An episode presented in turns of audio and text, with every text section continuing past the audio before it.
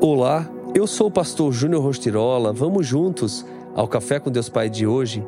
Viva sua nova estação. Enquanto durar a terra, plantio e colheita, frio e calor, verão e inverno, dia e noite jamais cessarão. Gênesis 8, 22. Não é dada a nós pelo Senhor a possibilidade de conhecer os dias vindouros e isso, na verdade, trata-se de um sinal do amor e cuidado de Deus para conosco. Afinal, se todos nós soubéssemos o dia de amanhã, não teríamos passado por vários momentos da vida, que, por mais dolorosos que possam ter sido, foram um processo necessário para chegarmos até aqui.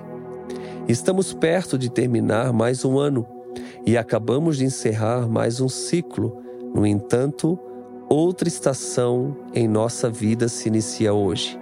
Na passagem que lemos, Deus afirma uma promessa de provisão e sustento para a humanidade. Em sua infinita sabedoria, ele estabeleceu a divisão das estações, períodos cíclicos pelos quais todos nós temos que passar ao longo da nossa jornada para que entendamos com serenidade que existem processo e momentos na vida pelos quais é necessário passar por um tempo de autorreflexão e transformação, para que as coisas velhas que nos impediam de avançar sejam abandonadas.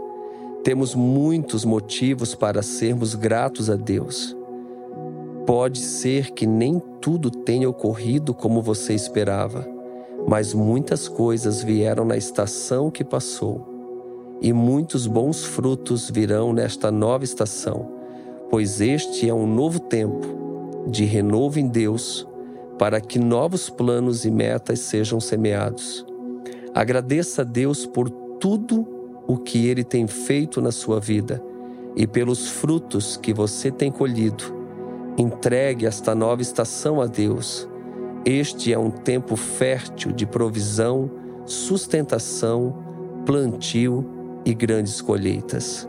E a frase do dia diz: só porque Deus não está trabalhando no seu tempo, não significa que Ele não está trabalhando em seu favor. Viva sua nova estação na presença daquele que pode todas as coisas e com certeza você desfrutará de uma grande colheita. Fica aqui essa palavra linda para o seu coração, para a sua vida, para o seu dia, e eu te desejo um excelente dia na presença do Senhor. Seguimos juntos com o Café com Deus Pai. Fica aqui o meu abraço, o meu carinho. Que Deus te abençoe.